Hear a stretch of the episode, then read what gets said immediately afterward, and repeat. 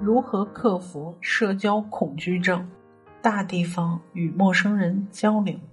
读到一个心理学的专业术语——聚光灯效应。一九九九年，由基洛维奇和佐夫斯基提出。有时候，我们总是不经意的把自己的问题放大到无限。当我们出丑，总以为大家会注意到，其实并不是这样。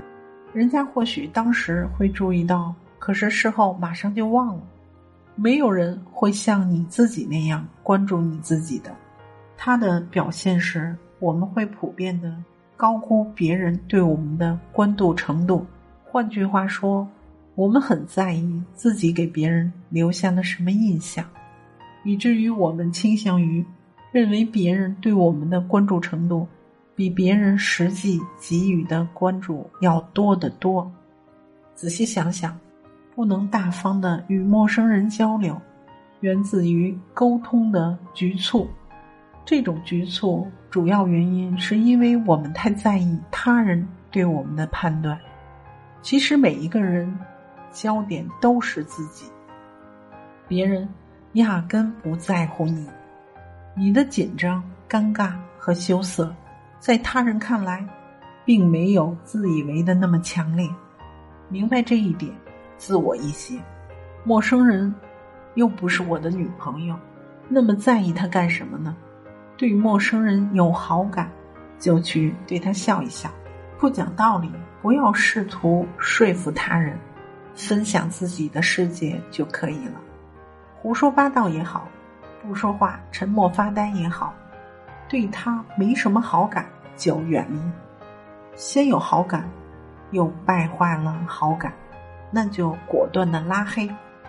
我不想做西瓜，试图让每个人都感觉到甜。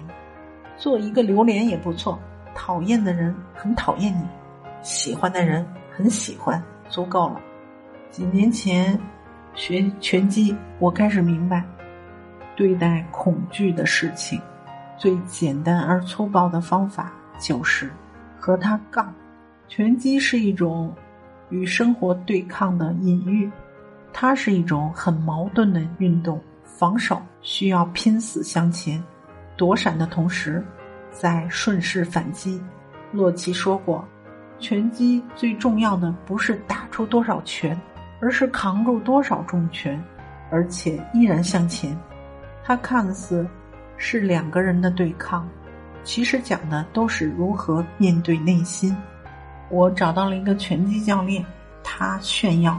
第一次见面时，教练说：“拳打在头上会懵懵的，你怕吗？”我本来想嘴硬的和他说不怕，但是后来我说：“因为怕才来。”那个时候，我低着头。他说：“别看脚尖，看拳，拳头才是你的老大。”然后他又说：“眼神里不要有闪躲，你的任何一个躲闪都会暴露你的软弱。”学了一年的基本功之后，我开始每周参加实战。但正如我无法克服沟通中的紧张，我也无法克服实战前的恐惧。有一次，实战完，我和教练摊牌。我问他以前比赛的时候会不会感到恐惧，他说：“当然会恐惧，有几年甚至每天都活在比赛的恐惧当中。”我问他：“那怎么办呢？”他说：“只有恐惧到了极限，你运用时才是身体的本能。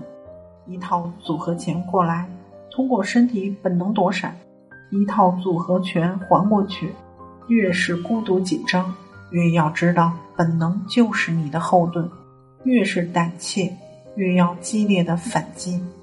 那个时候，坐在拳台边上，我才真正的明白，拳击教我的不是好勇斗狠，不是消除紧张和怯懦，而是学会与负面情绪共生。